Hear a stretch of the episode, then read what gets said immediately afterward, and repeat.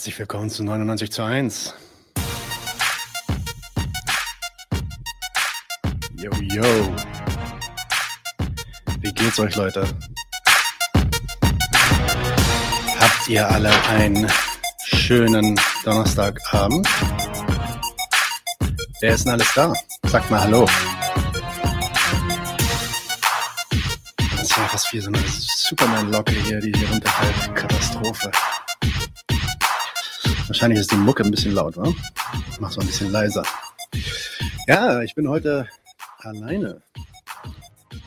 Kein äh, Doppelpack, sondern nur ein äh, Sixpack. Nicht wirklich. Ähm, Daniel ist auf Reisen. Er hat uns aber einiges vorbereitet. Ähm, so dass ihr Daniel auch sehen werdet. Und für jeden, der Daniel jetzt schon vermisst, habe ich jetzt auch ein extra Soundskit von ihm. Da war's. Der kommt jetzt ein paar Mal. Was machen wir denn heute? Im Senf rede ich über das 9-Euro-Ticket, Hintergrund von dem 9-Euro-Ticket ähm, und vielleicht auch ein bisschen eine Kritik an dem gegenwärtigen linken Diskurs dazu. Im Zündfunken erzählt uns Daniel was zur Kritik der Empathie. Das ist so passiert, dass ich ihm gesagt habe, ey Daniel, wir müssen doch eigentlich mal was zur Empathie machen. Guck dir doch mal diese ganzen Tröten auf Twitter an, die die sich immer ankeifen. Die müssen wir Empathie lernen. Ja, was dabei rauskam bei Daniel ist, ich habe da eine Studie gefunden, die ist krass kritisch gegenüber Empathie. Dazu will ich was machen. Alright. Ähm, er macht den Klassenkampfsport mit Organisieren, Kämpfen, Gewinnen. Das ist ein Gewerkschaftsnetzwerk. Man. Ähm, nein, Musik geht weiter. Hier. Ah, Daniel ist da. Hallo. Der trinkt Zipro auf mich. Aha. Das macht mich ja fast ein bisschen sauer. Ja, ja, ja, Daniel hat gerade schön Urlaub auf jeden Fall. Ähm, wo war ich? Organisieren, kämpfen, gewinnen, das kommt in Klassenkampfsport. Daniel äh, hat außerdem, ähm, nein, das war gar nicht Daniel, sondern ich. Ich habe äh, das Kulturgedöns diesmal gemacht mit ähm, zwei Filmemachern, die den Film Ein Jahr herausbringen. Das Ganze ist auf Englisch. Das ist leider meine Ausnahme heute, dass ein kleiner, kleines Segment auf Englisch laufen wird. Dann haben wir was aufgenommen zu dem anstehenden Kommunismuskongress von der kommunistischen Organisation. Das ist auch interessant. Heute gibt es kein Interview, ihr wisst Bescheid, im Doppelpack ab jetzt machen wir keine Interviews mehr. Es ging einfach immer alles so lang und am Ende hatten wir keine Power mehr. Dafür machen wir den Stammtisch aber ein bisschen länger. Das war sonst immer so gehetzt. Und ja, ein bisschen länger bedeutet, da können wir uns gut Zeit lassen. Und wir haben ein paar Gäste. Fabian wird dabei sein und ein Special Guest, dürft gern raten, wer das ist. Aber erzählen werde ich es euch nicht. Ja, und so können wir loslegen mit unserer August-Doppelpark-Folge. Alter, mein Hemd sieht ja so zerknittert aus, aber das ist ein Adidas-Hemd, das, das bügelt man nicht. Sowas macht man nicht. Insofern ähm, sehe ich jetzt halt ein bisschen zerknittert aus. Äh, Daniel, falls du zuguckst, ich habe das Video zu dem Kulturgedöns nicht, das Intro-Video zu dem Kulturgedöns. Äh, wenn du mir das nochmal schicken kannst, dann kann ich das dann gleich hochladen, äh, wenn mein Kulturgedöns abspielt. Ja, aber als allererstes machen wir den Senf.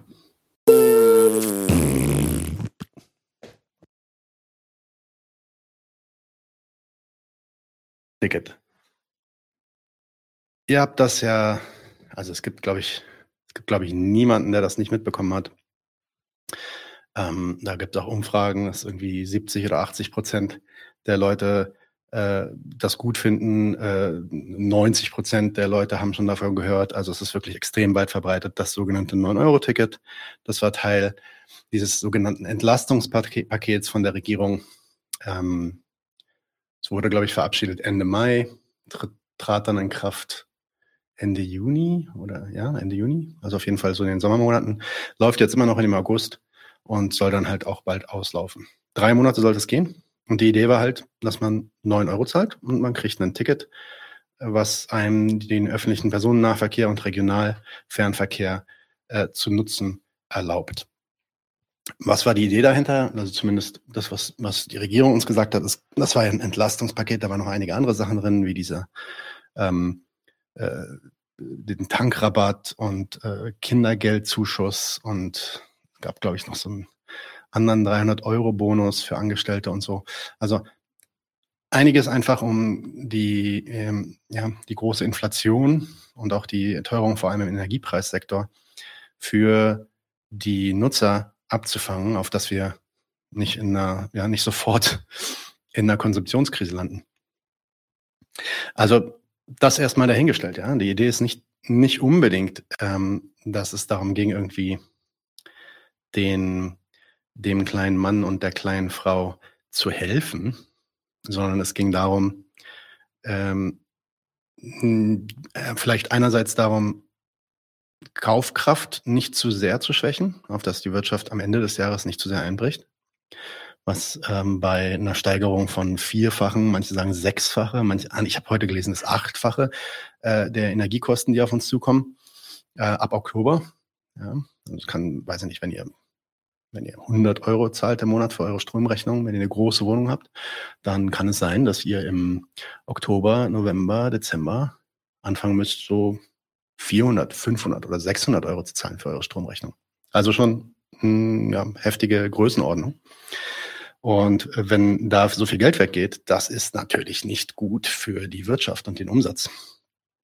Gleichzeitig ist es meiner Meinung nach auch ein Experiment gewesen, so, so, eine, so eine Forderung gegenüber ähm, der Regierung, von wegen macht den, macht den Personennahverkehr günstiger, macht den sogar umsonst. Es gibt ja jetzt auch mittlerweile Länder, die das die das durchgesetzt haben, Spanien zum Beispiel, über Spanien reden wir auch gleich, ja, die haben durchgesetzt, dass sie bis zum Ende des Jahres zumindest wirklich den Personennahverkehr komplett umsonst lassen für alle Leute. Also jeder kann den nutzen und es braucht gar kein Ticket.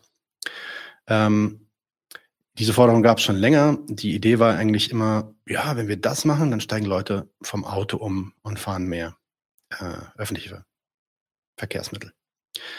Nun, nicht vergessen, das ist nicht das Anliegen der Regierung gewesen.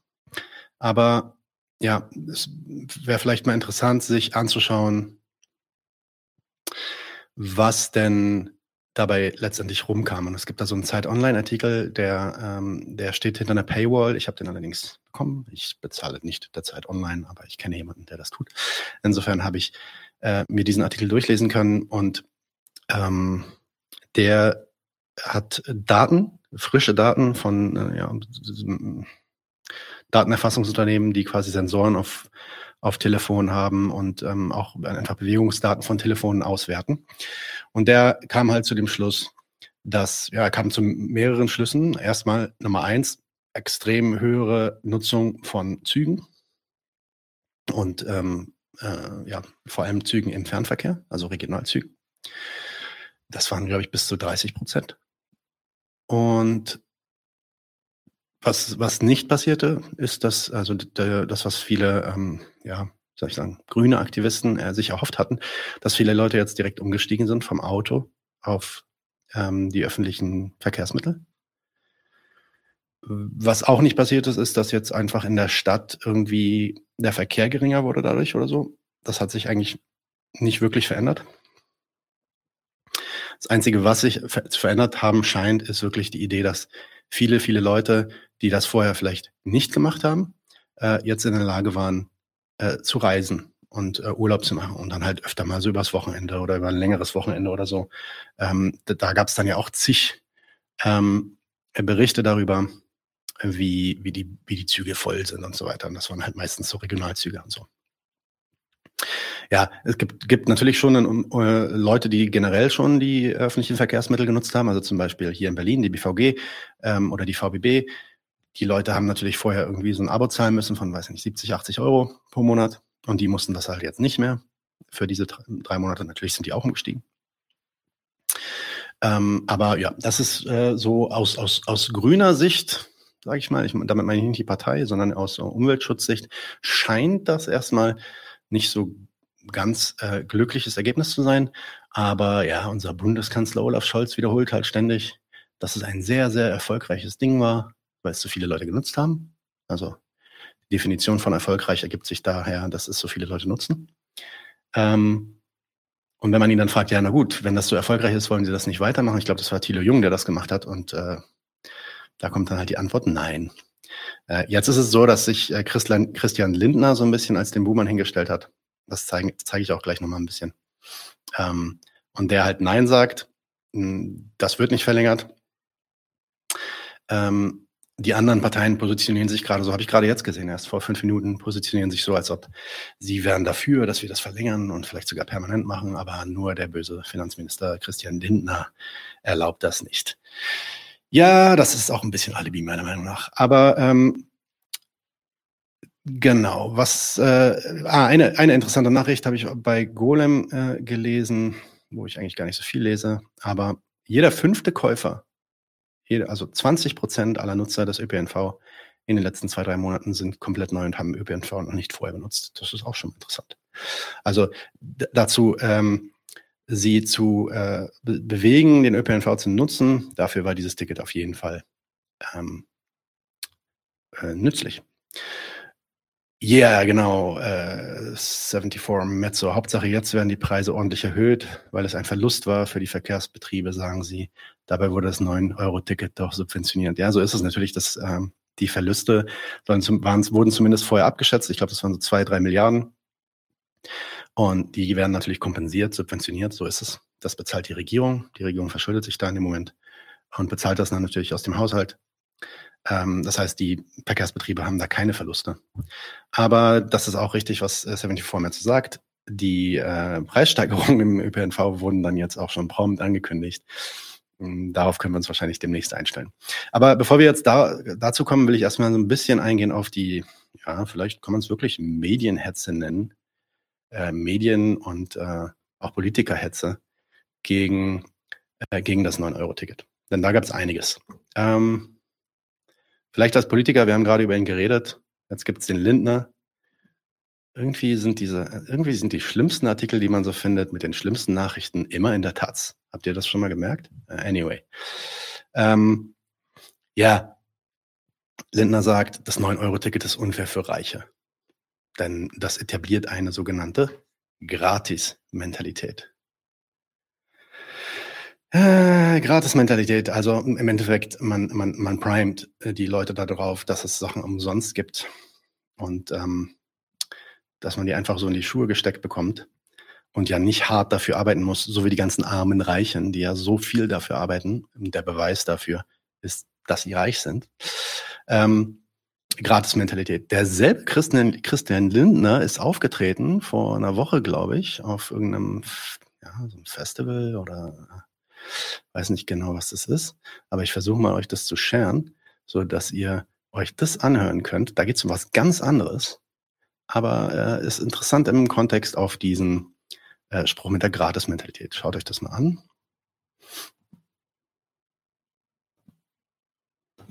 Ich hoffe, ihr könnt das jetzt hören. Das ist ja immer das Problem hier. Wenn nicht, dann sagt ihr mir gleich Bescheid. Ich gehe auf Fullscreen und dann seht ihr das. Linkes Framing, damit meine ich, man wählt ein Wort, um Gefühle zu erregen. Dienstwagen, Privileg. Reiche haben einen Dienstwagen, ein Privileg. Kriegen die noch Geld von Staat. Dienstwagen, Privileg. Das nennt Framing. Damit sie im Bauch schon das Gefühl haben, oh, das kann nicht mit rechten Dingen zugehen. Also zuerst einmal würde ich sagen, Christian, da unten ist nicht der Bauch, das ist die Blase. So, pass mal auf. Also, äh. Ja, ähm, Lautstärke-Schock, okay, ihr habt es alle gehört. Also, linkes Framing. Ne? Also, wie funktioniert linkes Framing? Das nennt man Framing. Da geht es darum, dass man so ein Bauchgefühl erzeugt bei den Leuten, was sofort einen Antagonismus irgendwie erzeugt. Ne? Okay, linkes Framing. Dienstwagenprivileg. So hat er es gesagt. Ne? Dienstwagenprivileg. So in der Richtung. Ne? Er, er musste, ich glaube, er musste aufs Klo. genau so ist das. Ähm, nun, was ist denn eigentlich mit Gratis-Mentalität? Ist es dann rechtes Framing, Herr Lindner? So? Ist ja auch irgendwie eigentlich das Gleiche, was du da probierst, oder? Mit Gratis-Mentalität. Anyway, ähm, ein weiteres Beispiel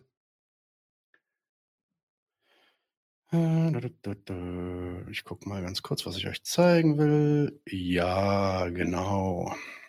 Und zwar auch eine, ein wunderbarer Mensch. Ein wunderbarer Mensch. Jedes Mal, wenn ich sie lese, freue ich mich sehr darüber, wie wunderbar dieser Mensch ist. Und zwar gab es in der Taz dann so Hin- und Her-Debatten. Ähm, ich bin schon dabei, wa? Ja, ich bin schon dabei. Ähm, Hin- und Her-Debatten, sollen wir es verlängern, sollen wir es nicht verlängern? Ja, und dann gibt es natürlich diesen Artikel hier von der wunderbaren Ulrike Herrmann. Ihr seht den äh, Bildschirm noch nicht, den share ich jetzt. Und dann ist das auch noch ein bisschen klein. Da zoome ich mal rein. Das reimt sich. Ja, Ulrike Herrmann, wunderbarer Mensch. Sieht man auch oft bei Thilo Jung. Und ihre Story ist, und das, ist, das habt ihr bestimmt auch schon gehört, aber sie macht es wirklich sehr, sehr eloquent. Äh, ja, es steigt überhaupt niemand auf die Bahn um. Wir sparen damit auch gar kein Geld, sondern es geht eigentlich nur darum, dass die Schnäppchenjäger das ist auch wieder rechtes Framing, Ulrike Herrmann. Was meinst du? Die Schnäppchenjäger, dass die reisen können. Die reisen jetzt einfach mehr.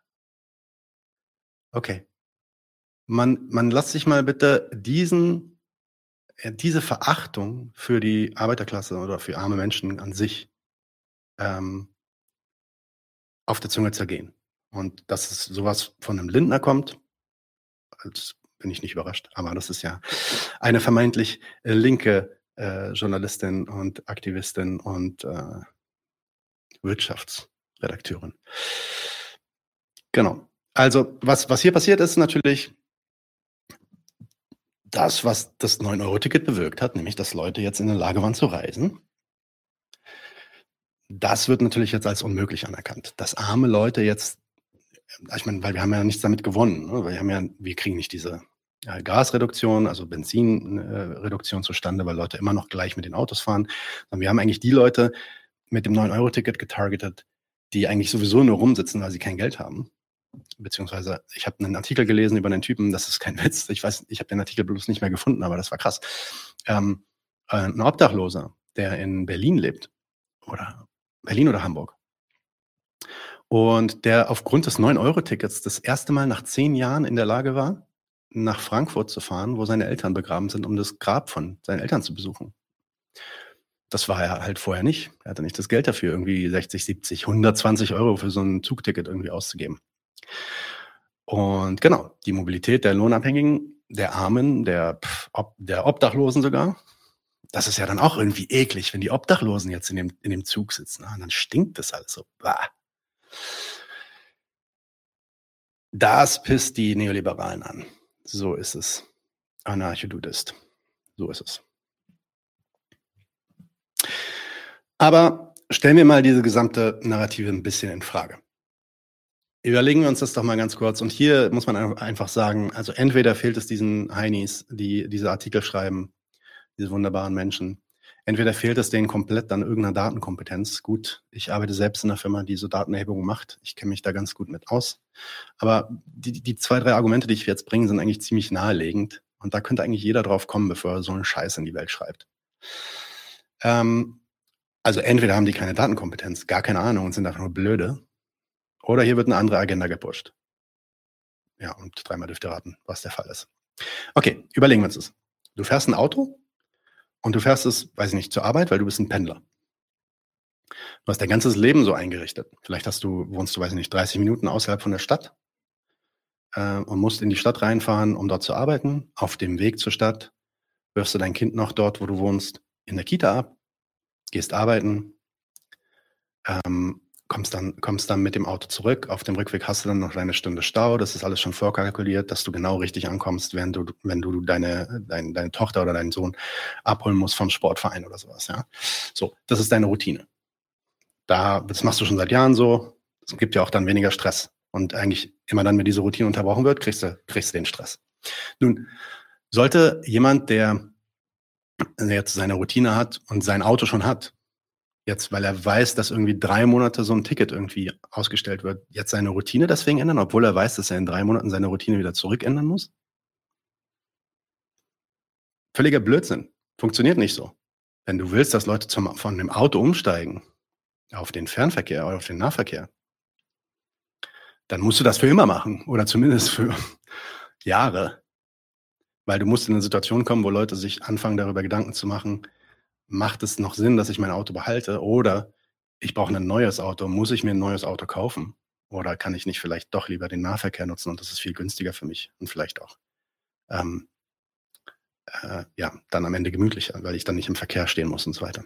Nun gibt es natürlich dann noch einen anderen Punkt. Der Grund, warum Leute Auto fahren, ist auch ähm, natürlich einerseits, dass man ja nicht, nicht gebunden ist an irgendwelche äh, Unternehmen, die dann halt auch ab und zu, zu zu zu spät kommen und wo es zu voll wird. Da ist man dann halt freier, ja. Man fühlt sich auch irgendwie freier und es ist dann auch irgendwie Komfort für die.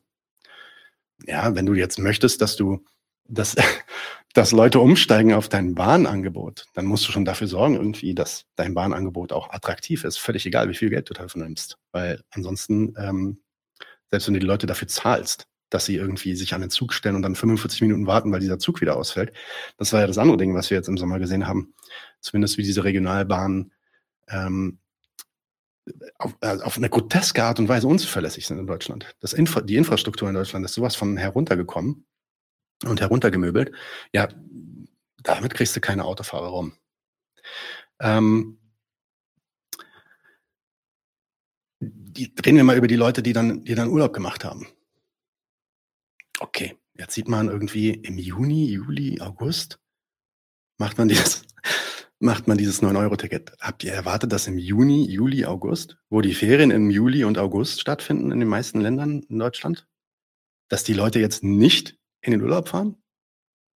Und dass die Leute, die vorher vielleicht nicht in der Lage waren, in den Urlaub zu fahren, jetzt nicht in den Urlaub fahren? Seid ihr blöd oder was?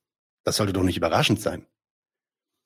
Nochmal, warum fahren die dann jetzt auch alle gemeinsam auf den Urlaub? Das ist einmal, einmal sind einmal die Ferien. Aber es gibt noch einen anderen Grund, warum die jetzt alle gemeinsam in den Urlaub fahren. Ja, weil sie wissen, dass sie in drei Monaten nicht mehr in den Urlaub fahren können, weil dieses scheiß Ticket nicht mehr da ist. Ja? im, im September, Oktober, ja, da muss ich dann wieder 90 Euro pro Person zahlen. Ich bin aber eine fünfköpfige Familie. Das heißt, wenn ich jetzt äh, reisen möchte an die Ostsee oder was, äh, bedeutet das allein für den Transport schon 500 Euro in die eine Richtung. Und dann manchmal nochmal 500 Euro in die andere Richtung zurück. Warum sollten diese Leute jetzt nicht reisen? Ja, äh, insofern, also wenn man, wenn man so eine Daten auswertet, kann man natürlich einfach auf die Daten gucken und sagen, ja, da sind Leute nicht umgestiegen von Auto auf Bahn. Offensichtlich hat das nicht funktioniert. Aber abgesehen davon, dass das natürlich, dass diese, diese Art der Einstellung verrät, dass es niemals darum ging, irgendwie Leute von, ähm, vom Auto auf die Bahn umsteigen zu lassen, weil dann hätte man andere Sachen gemacht. Ähm, die, äh, man muss sich die Daten dann schon in dem Kontext anschauen und schauen, okay, warum reisen denn die Leute? Vielleicht, ey, man kann auch sich die Daten nicht einfach nur roh anschauen, man muss teilweise dann auch gucken, okay, was sind das für Leute? Wie alt sind die? Wie viele Leute haben die mit dabei? Sind da Kinder mit dabei oder nicht? Was machen die? Machen die wirklich gerade Urlaub oder besuchen die eher Familie oder so? Ja, vielleicht ist das auch Urlaub. Ja?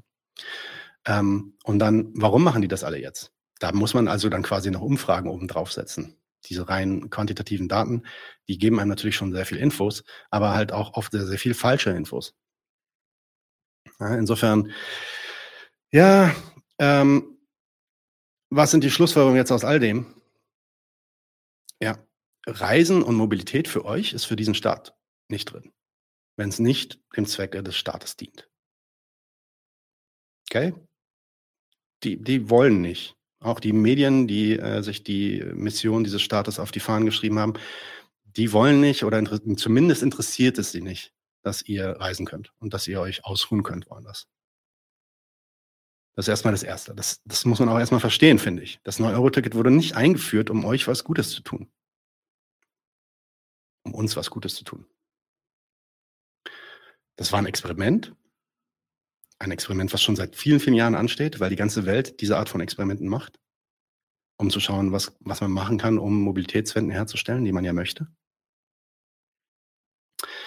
Und da ging es weder um grüne Mobilität noch um euren Komfort, noch darum, dass ihr Urlaub machen könnt, sondern einzig und allein ging es darum, dass man irgendwie mit dem Ticket versucht, diese Gasnachfrage beim Endnutzer zu senken und die Inflationsauswirkungen ähm, auf, eure, auf euer Portemonnaie ein bisschen abzufangen, auf dass ihr immer noch in der Lage seid, im Oktober, im, im November und im Dezember diesen Jahres in eure schönen Arkaden in die nächste Mall um die Ecke zu gehen und einzukaufen. Darum geht's. Das ist nun negativ auf, ausgefallen, auch wenn der Bundeskanzler Olaf Scholz sagt, war das Geilste, was wir gemacht haben, beste Idee, sagt er. Aber negativ im Sinne von, ja, okay, das ist jetzt widerspruchslos vom Tisch.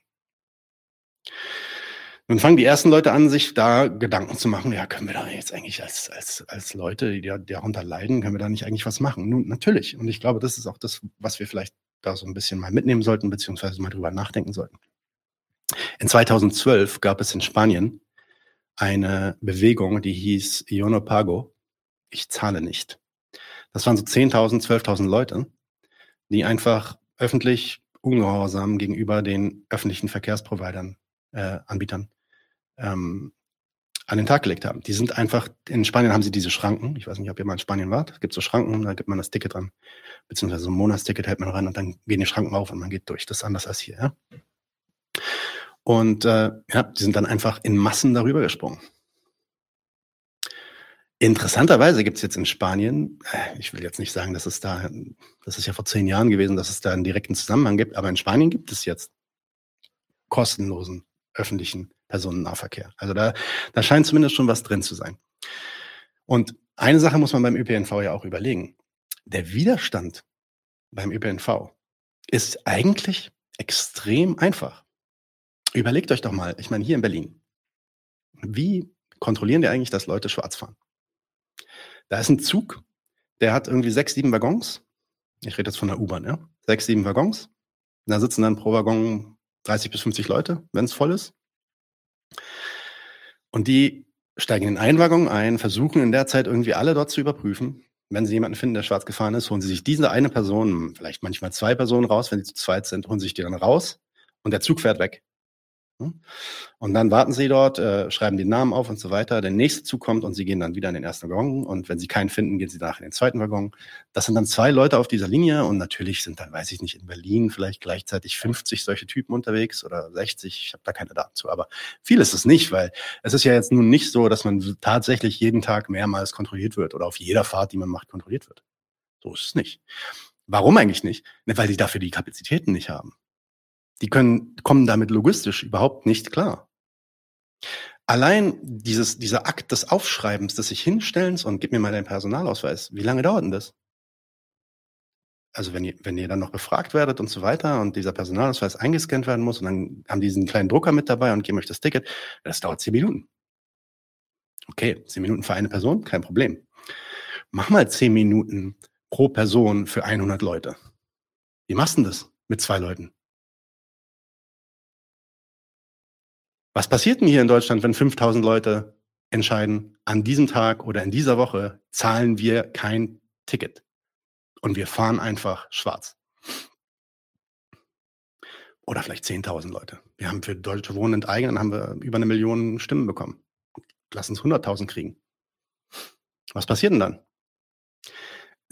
Die, die können auch dann nicht die Polizei rufen. Die, ich meine, die haben ja, äh, auch die Polizei hat nicht die Kapazitäten, sowas irgendwie unter Dach und Fach zu kriegen. Natürlich kann man sich dann überlegen, dass die ausrasten und ähm, brutaler werden, aber das müssen sie auch erstmal machen. Diesen Eskalationsschritt müssen sie erstmal gehen. Logistisch haben die ein riesen, riesen Problem, wenn da Massen ankommen. Und da haben wir eigentlich einen ziemlich starken Hebel in der Hand. Dann sagt der ein oder andere, oh ja, wenn, aber wenn ich dann jetzt doch erwischt werde und dann so ein Ticket kriege, ja, dann muss ich irgendwie meine Strafe zahlen, 60 Euro Strafe oder was weiß ich, 50, ich weiß nicht, wie viel das ist. Das, das letzte Mal, als ich schwarz erwischt wurde, oh, ist auch schon ein, zwei Jährchen her. Ähm, gut, dann könntet ihr erwischt werden. Klar. Was machen denn eigentlich Streikende, um so einen Fall irgendwie abzudecken?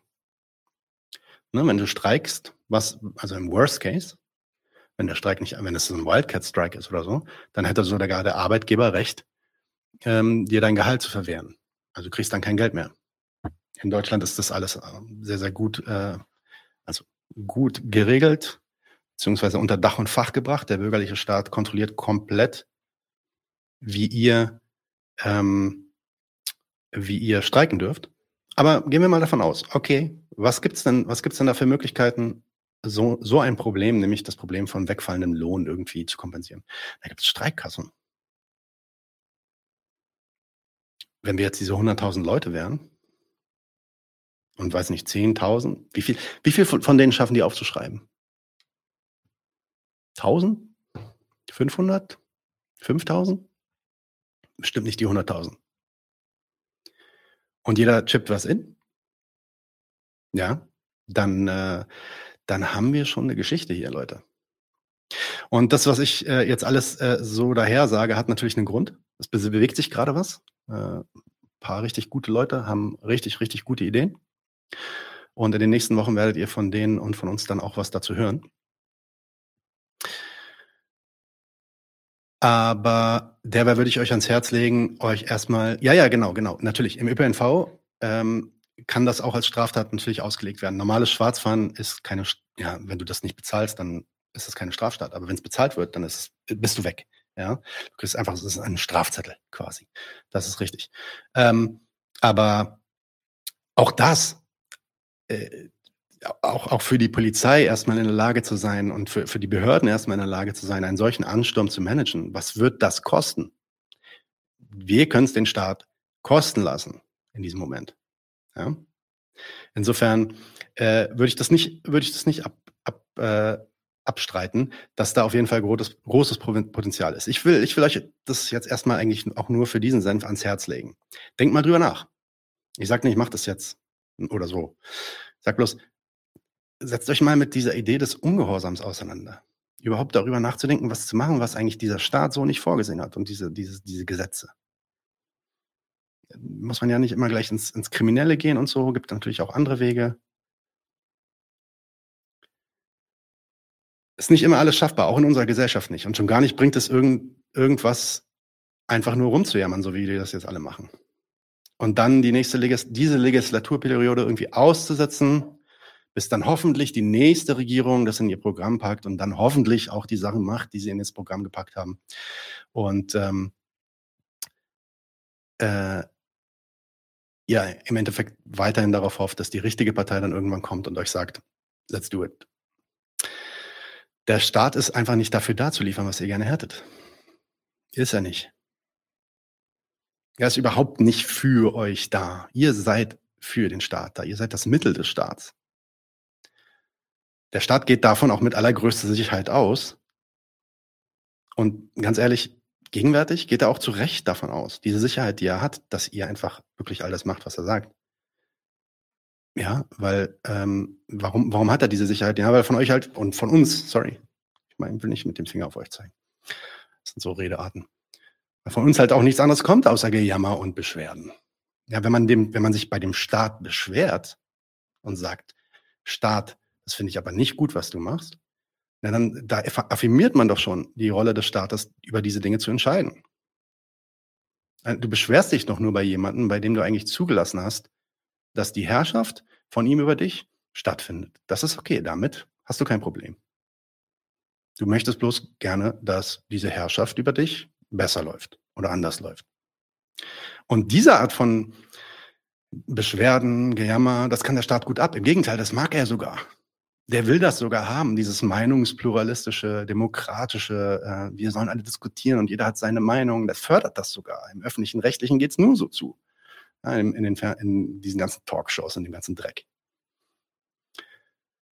Weil sie ja damit einerseits auch zeigen, dass die Identifikation von den einfachen Leuten mit der Sache des Staates und der Nation nach wie vor gegeben ist. Also alle sind noch in dem Boot. Das ist eine immanente Kritik, die wir führen, wenn wir sowas machen. Wer jammert und sich beschwert, der will nicht die Sache selbst in die Hand nehmen.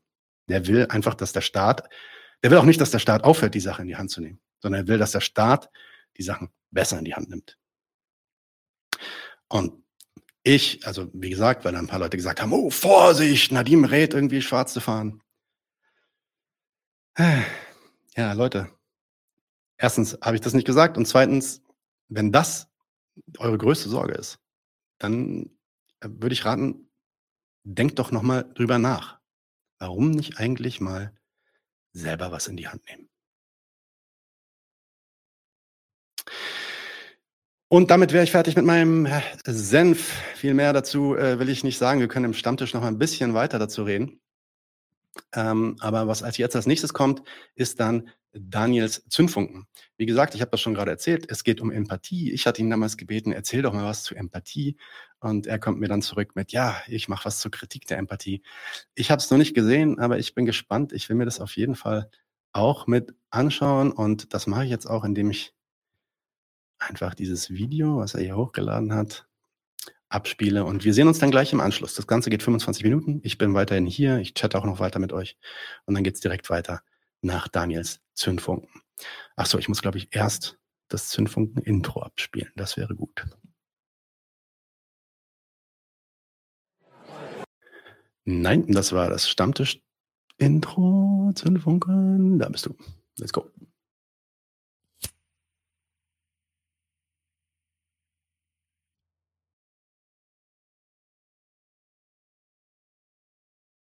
Herzlich willkommen zu meinem Zündfunken. Ich mache heute mit euch die Kritik der Empathie. Um damit überhaupt mal anfangen zu können, nehme ich einfach mal die Definition aus dem Duden und der sagt, Empathie ist die Bereitschaft und Fähigkeit, sich in die Einstellungen anderer Menschen einzufühlen. So viel dazu. Warum Kritik der Empathie? Ein bisschen Disclaimer. Ähm, das würde jetzt ein etwas, es, es, es wollte eventuell einen Senf dazu machen, allerdings habe ich keine klare genug Meinung dazu, dass ich sagen kann, hey, das ist jetzt genau so und deswegen mache ich lieber einen Zündfunken, weil äh, in der Hoffnung, dass über die Beschäftigung mit dem Thema es auch bei mir noch richtig zündet. Nein, Spaß beiseite, aber einfach, weil es ein sehr, sehr wichtiges Thema ist, wo wir uns auch mal ein bisschen von so einer wissenschaftlichen Seite nähern sollten. Also, Empathie bedeutet, dass wir im Kontakt mit anderen Menschen ähm, mitfühlen, uns in sie hineinversetzen, Mitleid empfinden und ähm, laut äh, Daniel Batson und äh, der 1991 aufgestellten sogenannten Empathie-Altruismus-Hypothese ist es auch so, dass wir Menschen nur altruistisch handeln können, wenn wir an bestimmten Situationen Empathie empfinden. Findet ein Hilfeverhalten statt ohne Empathie, dann ist das auf andere Faktoren zurückzuführen. Dann findet intern in uns eine Kosten-Nutzen-Rechnung statt. Und wir sagen, naja, da nutzt uns mehr, als es uns kostet, also helfen wir. Aber mit Empathie sei tatsächlicher Altruismus möglich. Da möchte ich gerne daran erinnern, das wird auch immer wieder mal so äh, Thema werden heute. Es ist, wir hatten einen, einen Senf zusammen, da habe ich über In- und Out-Group-Verhalten gesprochen. Und genau darum geht es. Ähm, tatsächlich, also wenn wir, wir müssen jemanden in die In-Group nehmen, um ähm, altruistisch uns verhalten zu können. Äh, das heißt, wir, wir verstehen einander, wir teilen Emotionen. Ähm, und es gibt die These, dass das notwendig ist, um Konflikte zu lösen. Also man muss sich quasi in die andere Person hineinversetzen können, um einen Konflikt richtig lösen zu können. Dazu sage ich jetzt schon mal ganz plakativ Bullshit und ich erkläre euch dann aber halt auch jetzt in den nächsten Minuten dann, warum. Es gibt zwei Autoren, die sich momentan sehr, sehr intensiv und auch sehr, sehr erfolgreich mit dem Thema Empathie beschäftigen, von einer sehr kritischen Perspektive. Das eine ist der deutsche, ich glaube deutscher, zumindest deutschsprachig, Fritz Breithaupt. Äh, der hat das Buch geschrieben, Die dunklen Seiten der Empathie. Und äh, Paul Bloom, englischsprachig, der hat das geschrieben, äh, Against Empathy, The Case for Rational Compassion. Und da haben wir tatsächlich auch schon ein kleines Problem. Compassion und Empathy werden in Deutschland gleich übersetzt. Also Paul Bloom sagt gegen die Empathie, ähm, mein Plädoyer für eine rationale, für ein rationales Mitgefühl. Es ist nicht so trennscharf, wie ich es gerne hätte. Trotzdem wichtig. Äh, beides glaube ich keine Linken. Fritz Breithaupt sicher nicht, Paul Blum glaube ich auch nicht. Aber das heißt ja nicht, dass ihre ihre Thesen falsch sind oder dass ihre Forschung in eine falsche Richtung geht. Ähm, Gerade Fritz Breithaupt ist selber krasser Moralist. Das ist auch okay. Aber für unsere, für unsere Sichtweise und was die dunklen Seiten der Empathie laut ihm sind, ist es gut genug. Also jetzt äh, brauchen wir überhaupt nicht, brauchen wir überhaupt nicht äh, äh dran zweifeln. Also ich mache beide Autoren für sich, weil äh, Fritz Breithaupt ist eher so grundlegend, so mit verschiedenen Formen der Empathie und warum die gefährlich sind. Und Paul Bloom ist dann wirklich ans Eingemachte, wo, wo Empathie im Allgemeinen einfach toxische Funktionen erfüllen kann. Und ähm, ich fange einfach mal an mit Fritz Breithaupt der hat das in fünf, in fünf Thesen aufgebrochen oder in fünf, in fünf äh, Gruppen aufgebrochen, was Empathie ist oder was, was Empathiefunktionen sind. Und die erste Funktion, die er halt stark kritisiert bei Empathie, die ist auch ziemlich, ziemlich intuitiv begrifflich, dass das, dass das wahrscheinlich äh, stimmt, ist, ist Empathie polarisiert. Wieder zurück zu unserem In-Out-Group-Senf, ähm, wo ich gesagt habe, dass wenn Leute die, die gleiche Fußballmannschaft äh, mögen wie man selber, dann empfindet man Empathie und Mitleid, wenn es ihnen schlecht geht. Wenn sie die falsche Fußballmannschaft mögen, freut man sich sogar ein bisschen, wenn es ihnen nicht gut geht. Ähm, das heißt, Empathie polarisiert, sie führt zu einem relativ klaren In-Out-Group-Denken. So, so. Alle Menschen, für die ich mich, in die ich mich nicht empathisch hineinversetzen kann, die sind einfach schon mal Out-Group. Ähm, und äh, beziehungsweise auch, äh, selbst wenn ich Empathie habe und einfach jemanden unsympathisch finde, kann das zu einer Verstärkung der Outgroup führen an der Stelle. Das Zweite, was, was Fritz Breithaupt sagt, ist, ist äh, Empathie. Es gibt eine parasitäre Empathie. Das fand ich sehr, sehr spannend. Und zwar ähm, bezieht er das ganz stark auf Eltern zum Beispiel. Das ist, wenn, wenn Empathie parasitär ist, heißt, dass wir durch die Emotionen anderer leben. Das kann positiven wie im negativen sein. Das ist ganz, ganz wichtig. Ähm, das heißt also zum Beispiel Eltern, die ihre Kinder zu, zu Höchstleistungen anpeitschen, weil sie sagen, die müssen jetzt Spitzensportler werden oder sowas. Die leben dann stellvertretend durch ihre Empathie mit ihren Kindern ähm, ihre eigenen, ihre eigenen Geltungsfantasien aus. So, äh, das ist dann, das ist, daran ist nichts altruistisch. Das ist vollkommen egoman. Es geht überhaupt nicht darum, dass die andere Person äh, in irgendeiner Form ein, ein Erlebnis erfährt, sondern sie erfährt dieses Erlebnis nur, damit ich einen Proxy habe, auf den ich aufgleisen kann. Ähm, eine ähnlich damit verwandte Sache ist das, was er das die sadistische Empathie nennt. Äh, das ist Guilt Tripping. Das heißt, äh, das heißt also, dass man, dass man Empathie nutzt, damit andere es mit es anderen Leuten schlecht geht, damit andere Leute ähm, äh, sich, sich schlecht fühlen und dadurch vielleicht auch mehr Aufmerksamkeit auf mich ziehen. So Drama Queen ist so, so, so ein klassischer, klassischer, soll ich sagen, umgangssprachlicher Begriff. Das sind Menschen, die immer ein bisschen, ein bisschen Drama erzeugen müssen, um ähm, quasi, gehört zu werden, um gesehen zu werden.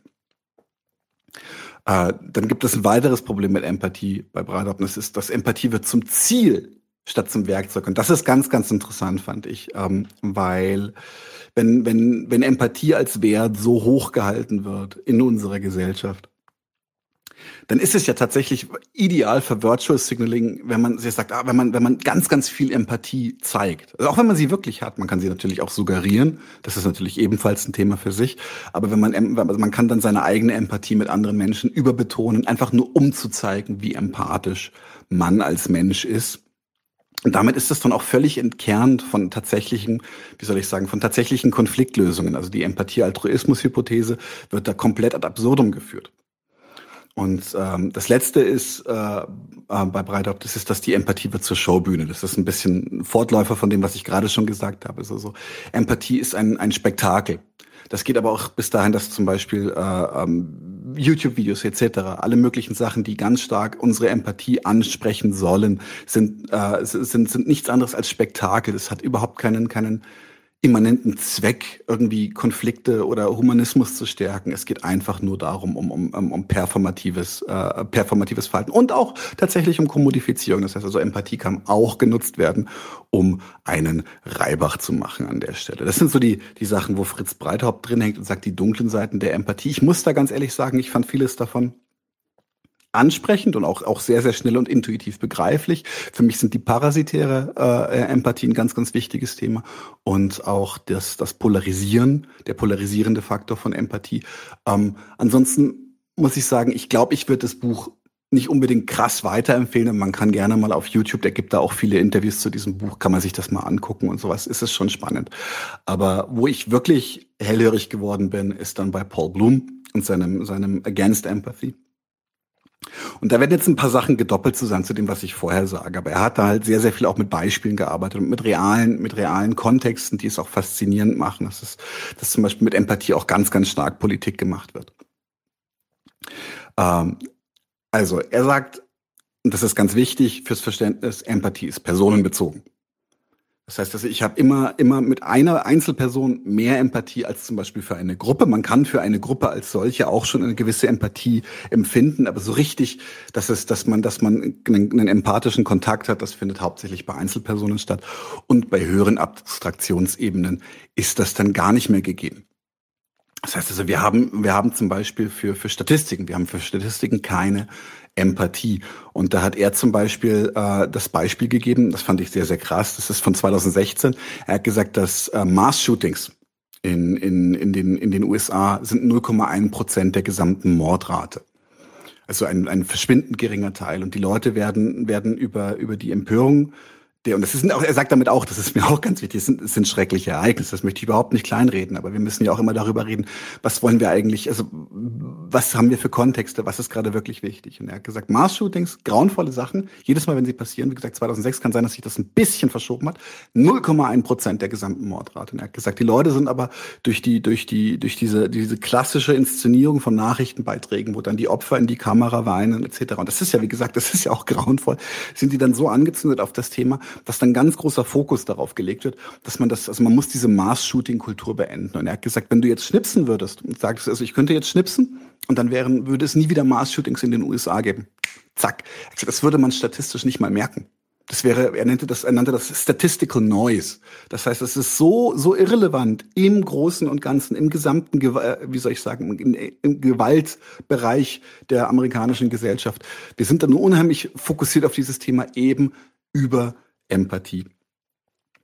Ähm, seine Begründung dafür ist, dass Empathie halt ein Spotlight ist. Das geht auf einen ganz, ganz engen Bereich. Es geht auch ganz viel. Also wie gesagt, ich habe es vorhin schon gesagt, je höher die Abstraktionsebene, desto geringer die Empathie, Empathiemöglichkeit. Das ist nichts Negatives. Ja, also das heißt nicht so, so, oh, ich muss das jetzt lernen, ich muss jetzt auch abstrakter empathisch sein. Nein, nein, Bullshit geht gar nicht. Sondern es geht darum, dass Empathie als solches halt immer, immer, immer so super situativ ist. Es geht genau auf dieses Thema, genau auf diese Person in diesem Kontext. Und das prägt dann ganz, ganz stark eine emotionale ähm, Bewertung und damit auch immer eine stark moralische Bewertung. Dadurch kann Aufmerksamkeit vollkommen deflektiert werden. Das heißt zum Beispiel, und das ist auch in uns, zum Beispiel äh, Philanthropy ist ein super gutes Beispiel, also Billionaire Philanthropy. So, damit kann Empathie erzeugt werden. Der ist so ein guter Mensch, der hilft anderen Menschen oder aber auch bei uns selber. So, wir geben Leuten äh, akut, zum Beispiel einem Obdachlosen, der bettelt, wir geben diesen Personen Geld. Das machen wir aber nicht, weil wir das Problem dieser Personen lösen wollen, weil wir müssen uns da ganz klar sein. Wir werden das Problem, wenn ein Obdachloser in der U-Bahn ist und, und, und, und bettelt um Geld, ich gebe denen meistens was, aber das, äh, warum mache ich das? Das mache ich, weil ich, ich mich wohlfühle damit. Ich. Die Situation wird damit halt überhaupt nicht berührt. Und das ist eine Sache, die sich viele, viele Leute nicht bewusst machen. Sie denken immer, dass dieser empathische Akt sei ein Akt der Problemlösung. Das ist aber nicht richtig, weil Probleme einfach komplexer sind als eine Minisituation. Du kannst in so einem, in so einem Einzelkontakt einfach größere Themen gar nicht angehen. Dass Empathie durch dieses starke Spotlight eine, eine politisch sehr, sehr zweifelhafte Rolle zuteil wird, kann man auch an mehreren Beispielen festmachen. Ein ganz klassisches Beispiel ist es, äh, dass, falls ihr euch noch erinnern könnt, das war vor einigen Jahren, es gab ja dieses, ähm, dieses Gesetz, das zum Beispiel das, das, das Schubsen von Beamten, und das war halt generell formuliert, ähm, schwere Strafen nach sich ziehen kann, etc. Und das hat man zum Beispiel gemacht, nachdem ähm, Sanitäter angegriffen wurden nach, als sie geholfen haben. Ich weiß den genauen Kontext dazu nicht mehr, wem sie geholfen haben. Jedenfalls wurden sie von aufgebrachten Menschen, warum auch immer, vielleicht auch alkoholisiert, wurden sie angegriffen. Und dann hat der deutsche Staat gesagt, also wir müssen die Beamten, die im Einsatz sind, da waren wie gesagt Sannis und sowas gemeint, müssen wir schützen und hat ein Gesetz umgesetzt, was nichts anderes ist als eine erhöhte Repression gegen, äh, äh, ja, gegen uns unter anderem, weil halt Polizisten dadurch noch viel krasser gegen Angriffe geschützt werden und wir halt viel krassere Strafen dafür bekommen, wenn wir zum Beispiel uns, uns äh, unter Druck oder sowas ähm, auch mal mit einem Schubser oder sowas zur Wehr setzen, wenn zum Beispiel mehrere Polizisten auf einem herumhampeln, was ja durchaus mal vorkommen soll. Ähm, immer wieder werden auch zum Beispiel Polizistenmorde und auch die, die, die, die Empörung dazu wird genutzt, um Gesetze zu verschärfen. Da ist es dabei zum Beispiel so, dass wir in einer Gesellschaft leben, die zusehends sicherer geworden ist. Wenn wir uns die Polizei heute angucken, das ist ein Thema für eine eigene Folge an sich, wenn wir uns die Polizei heute angucken, die sehen aus wie irgendwelche hochbewaffneten Söldner. Und ähm, warum? Und dann würden die Leute sofort intuitiv sagen, naja, weil sie ja auch gefährdet sind. Nein, sind sie nicht. Nicht, nicht mehr als vorher. Weniger als vorher sogar. Warum also? Warum also? Wie gesagt, Thema für sich. Aber auch hier wird medial mit Empathie ähm, äh, wird Empathie genutzt, um Leute darauf einzupolen, so okay, wir müssen da jetzt was machen, egal was es ist. Ein ganz, ganz bekanntes Beispiel dafür, wie, wie Empathie und auch die, die, die, die, die die eine mediale Manipulation bewusst oder unbewusst dazu führen kann, dass gute Dinge äh, kaputt gemacht werden, ist ähm, und zwar gab es äh, in Massachusetts äh, damals noch vor vor Bush Senior gab es ein ähm, Programm, in dem Häftlinge über Hafturlaub resozialisiert werden sollten. Das heißt also, man hat als Haft, als Häftling, der bald auf die Straße wieder sollte, hatte man die Möglichkeit, Furlough nennen es die Amerikaner, so einen Hafturlaub zu bekommen und sich halt so langsam wieder in eine Gesellschaft einzufinden, auf die dann eh auf einen warten wird. Das Ganze ist von dem damaligen äh, Gouverneur, ich glaube Gouverneur Mike Dukakis, der dann später Präsidentschaftskandidat gegen, gegen George Bush war, ähm, äh, äh, ins Leben gerufen worden. Und da ist was passiert. Und zwar hat der Häftling Willie Horton, Afroamerikaner, hat auf seinem Hafturlaub äh, eine Person entführt und misshandelt und eine Frau vergewaltigt. Und es ging halt, natürlich ging sofort eine mediale Empörung los. Wie kann denn sowas passieren? Es wurde sich komplett auf die Opfer fokussiert. Es wurde dann, äh, wurde dann deren großes Grauen, was es ja auch ist. So, es tut mir leid, das ist ja auch furchtbar. Der Gedanke alleine wurde sich fokussiert mit dem Erfolg, dass über diese, diese Opferempathie die Stimmung in der Bevölkerung so gekippt ist. Man hat dieses, dieses Resozialisierungsprogramm als massiven Fehlschlag gewertet. Ähm, Dukakis hat sich öffentlich dafür entschuldigt, hat gesagt, es tut mir so, es war so eine saudämliche Idee. Ach, es war wirklich wirklich, also ähm, embarrassing failure hat, hieß es damals. Und als es dann im Wahlkampf gegen George Bush Senior hochkam, war das einer der Gründe, warum Dukakis dann auch tatsächlich die Wahl verloren hat. Weil ab, als das wieder thematisiert wurde, hatte man wieder, oh, der Dukakis, der hat damals schon so versagt.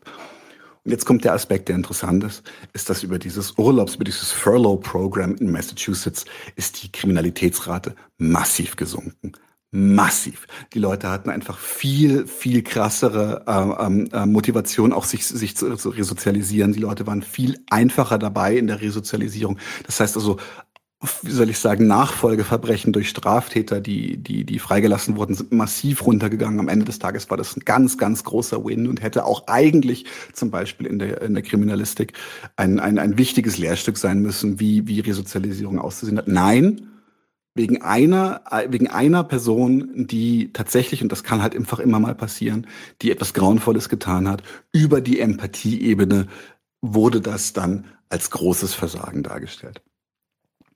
Ähm, ich persönlich bin in einem Bereich tätig, wo halt auch, wo ich auch viel mit Konfliktmediation zu tun habe. Das heißt also genau, dass dieses Resolving Conflicts, äh, was man, wo man angeblich unbedingt Empathie für braucht.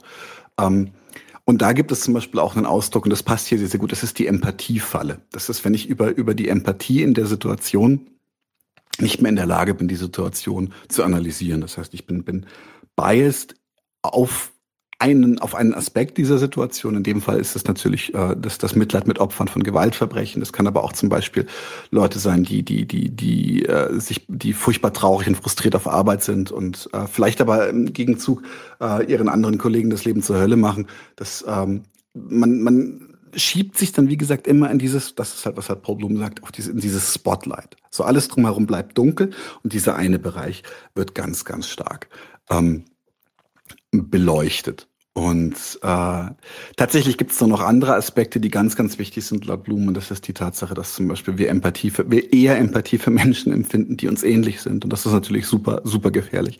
Also das heißt, Leute, die, die physisch, optisch, äh, ethnisch, haha, aus irgendeinem Grund uns uns andersartig erscheinen. Wir haben, haben wir mehr Schwierigkeiten, Empathie für zu empfinden.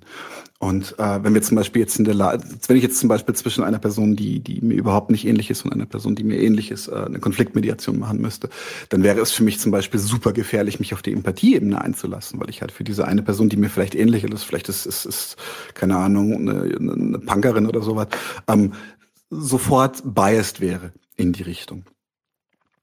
Das Ganze ist auch super effektiv um nochmal wieder die Schleife zurückzumachen, wie schnell man mit Empathie auch Politik machen kann. Ähm, Empathie ist, ist so wirksam, dass, und das fand ich einen total harten Satz von Blum, der gesagt, Empathy is an engine for atrocity. Hart. Also natürlich ist auch Polemiker an der Stelle. Also Empathie ist für ihn ein Motor der Gräuel. Und zwar ist Terrorismus nichts anderes als ein Spiel mit der Empathie der anderen. Das heißt also, wenn ich etwas Grauenvolles tue, dann mache ich das, weil ich weiß, dass Leute darauf ganz, ganz stark emotional reagieren. Terrorismus ist ja jetzt kein Akt, in dem, in dem man jetzt eine klare Analyse äh, auslösen will und sagen will, also, also keine Ahnung, wir sprengen jetzt die und die äh, Menschen in die Luft und dann hoffen wir, dass die Leute hinterher sauberer drüber nachdenken, was hier eigentlich Phase ist. Sondern es geht hier ganz einfach um Aufmerksamkeit und vor allem auch um Schrecken. Also Terrorismus, der Begriff an sich. Ähm, deswegen ist er auch nicht immer passend. Seid vorsichtig, wenn ihr ihn verwendet. Ähm, das bedeutet, der Terror ist Schrecken, Angst. Ich möchte Angst erzeugen. Und diese diese Angst funktioniert eben auch über die Empathie, indem man Menschen, die in der eigenen, die in der In-Group des Gegners sind, leiden lässt. Das ging dann so weit, dass bestimmte, bestimmte wirklich schlechter gefragt wurden, warum sie zum Beispiel Kinder verstümmeln und sowas. Und die dann gesagt haben, das machen wir für euch. Aber wir genau wissen, wir haben dann eure Aufmerksamkeit. Das, da kriegt ihr dann richtig, richtig Schiss. Und ähm, das ist leider, leider nicht ganz falsch. Ähm, das ist so ein bisschen der Case, den Paul Bloom macht über alles. Für mich das Resümee an der Stelle ist tatsächlich, ähm, Empathie ist ein Werkzeug äh, und sollte zumindest als solches gehandhabt werden. Sie darf nicht das Ziel sein. Sie muss ein, muss ein Werkzeug bleiben. Empathie ist, ist nicht verlässlich. Empathie ist nicht rational. Ähm, das heißt jetzt zum Beispiel aber auch nicht, dass ich eine komplette Überrationalisierung von allem will. Also Empathie kann auch unglaublich wertvoll in einer Situation sein, um schnell in ein Thema reinzukommen oder um schnell etwas, etwas, einen Kontakt zu einer Person herzustellen, was auch sehr, sehr wichtig sein kann. Aber, und das ist halt wieder unser, unser größeres Thema, so der Fokus auf Empathie als notwendig für Konfliktresolution ist halt wirklich einfach, sagen wir mal, unwissenschaftlicher Schmuh. Wenn man sich mit Konfliktmediation auskennt, dann weiß man ja, dass es darum geht, dass man einen Kontakt herstellt, dass die Menschen sich auf Augenhöhe begegnen. Das ist, ähm, das kann durch Empathie sein, das kann aber auch einfach durch Verständnis von Situationen sein. Und ich glaube zum Beispiel, dass es in Konfliktmediationen für alle Beteiligten wesentlich besser ist, wenn man eine gewisse Distanz zu dem Thema aufbaut, selbst wenn sie künstlich ist. Also wenn ich zum Beispiel einen richtig fetzen Streit oder sowas mit einem Freund habe, habe es, hat es sich bisher immer gelohnt, einen Schritt zurückzugehen und einfach mal nachzudenken, so was ist hier gerade, was ist hier gerade passiert. Und das tatsächlich funktioniert auch auf einem großen Scope. Und deswegen ist es gefährlich, äh, ähm, sich Empathie zunutze zu machen, um einen Konflikt zu bewerten. Wie sehr das gerade geschieht, sehen wir selber. Ähm, wie auch zum Beispiel durch Empathie Fokus erzeugt wird. Wieder dieses Spotlight-Bild von Paul Bloom. So, wir machen gerade totales Spotlight auf die Ukraine, wo grauenvolle Dinge passieren in diesem Krieg, passieren schreckliche Dinge, weil Kriege immer furchtbar sind. Ähm, wir bekümmern uns medial aber zum Beispiel überhaupt nicht mehr um das Massensterben im Mittelmeer. Wir haben, kümmern uns nur noch sehr, sehr nachgelegt über die, ähm, um die Konsequenzen des Klimawandels. Jemen ist ziemlich runtergerutscht, äh, beziehungsweise war nie so richtig auf dem Radar, ist einfach nicht wichtig genug anscheinend. Und äh, zum Beispiel der, der, der genozidale äh, Konflikt äh, gegen die Kurden in, in Nordsyrien zum Beispiel ist auch. Das sind alles so Sachen, von denen wir abgelenkt werden, indem bewusst an unsere Empathie an Personen in der Ukraine ähm, appelliert wird. Und das sieht man zum Beispiel, das ist ein ganz, ganz gutes Beispiel. Man sieht, es geht ganz stark um Einzelschicksale. Wenn man sich die Berichterstattung zur Ukraine anguckt, dann wird ähm, bei den Russen mit einem Kollektiv gehandhabt. Die sind alle scheiße, immer. Ja, grauenvolle Typen. Und vielleicht wird sogar einzeln mal jemand rausgepickt, der noch widerlicher ist, aber es ist immer das Kollektiv. Die sind schrecklich.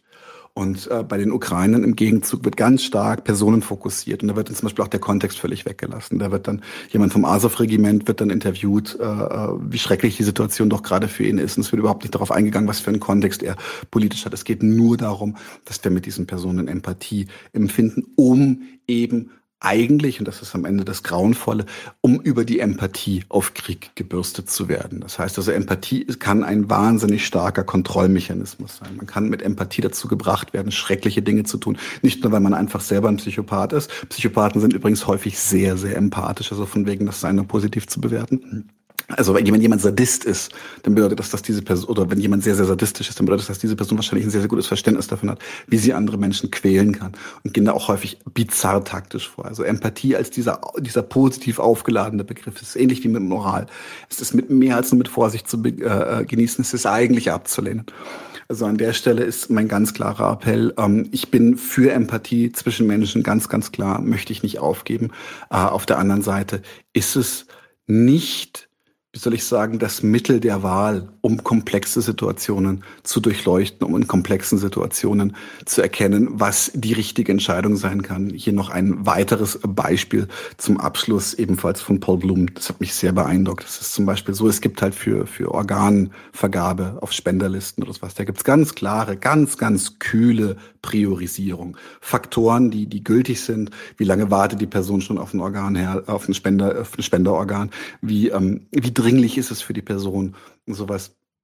Gibt es passende? Wie gut passen die Organe, die gerade verfügbar sind? Also es gibt ganz harte Fakten, mit denen priorisiert wird, wer rutscht jetzt nach auf der Liste der Organspenden. Und äh, man hat damit Versuche gemacht, man hat dann zum Beispiel äh, dann Leute mit, mit Case Studies dazu gegeben hat, dann also zu der jeweiligen Person auf der Liste so ein bisschen, das waren, waren Fakes, also das waren Versuche, hat man dann so Kontext gegeben, wie diese Personen so drauf sind und äh, was die so erlebt haben und warum das so wichtig für sie ist, dass sie jetzt nur eine Organspende kriegen. Und plötzlich war die Priorisierung vollkommen durcheinander, war nur noch auf Befindlichkeiten aus. Nur noch, wo Leute die meiste Empathie für empfunden haben, da wurde dann entsprechend priorisiert bei so essentiellen Sachen, weil, ähm, weil unglaubliche Mangelware wie, wie, wie Organspenden. Und all diese Sachen sind für mich wirklich ein guter Indikator dafür. Haltet euch, haltet euch in Analysen, wenn es geht, ein bisschen fern von der Empathie. Ne, benutzt sie zweckmäßig, um vielleicht einen Fokuspunkt zu verstehen oder auch emotional in ein Thema reinzukommen. Die Analyse muss aber mit einer achtsamen Distanz stattfinden und dann nach anderen, nach wissenschaftlichen, vielleicht auch empirischen Maßstäben äh, stattfinden. Lasst euch nicht verarschen. Ähm, man verarscht sich nämlich auch ganz gerne selber. Und daher meine Kritik der Empathie. Danke euch. Kritik an der Empathie. Wurde korrigiert. Anyway, sehr, sehr schön, Daniel. Äh, das war echt spannend. Ich habe da so zwei Minuten verpasst, ähm, weil ich anderes zu tun hatte. Aber äh, das war doch mal ein cooler Zündfunken. Den gucke ich mir auch noch mal an in Ruhe. Sehr nice. Okay, als nächstes haben wir nochmal Daniel. Und zwar hat er auch den Klassenkampfsport vorbereitet ähm, für dieses Mal. Und ja, da machen wir doch erstmal direkt das beste Intro aller Zeiten.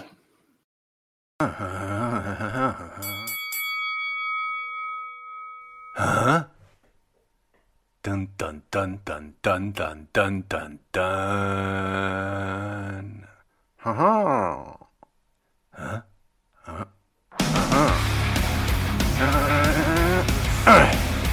Klassenkampfsport.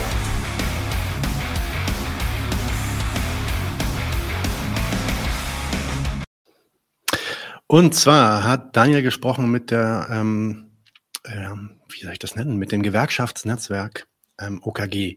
Was das genau ist, organisieren, kämpfen und gewinnen. Was das genau ist, was das damit auf sich hat und warum das interessant ist, das hört ihr jetzt alles gleich selber von Daniel und dem Gesprächspartner zu unserem Klasse die Partnerin, entschuldige, das sehe ich gerade, das ist eine Partnerin, ähm, zu unserem Klassenkampfsport August 2022. Willkommen Go. bei einer neuen Ausgabe des Klassenkampfsport. Ich habe heute Violetta zu Gast von Organisierten Kämpfen gewinnen. Grüße dich, schön, dass du da bist.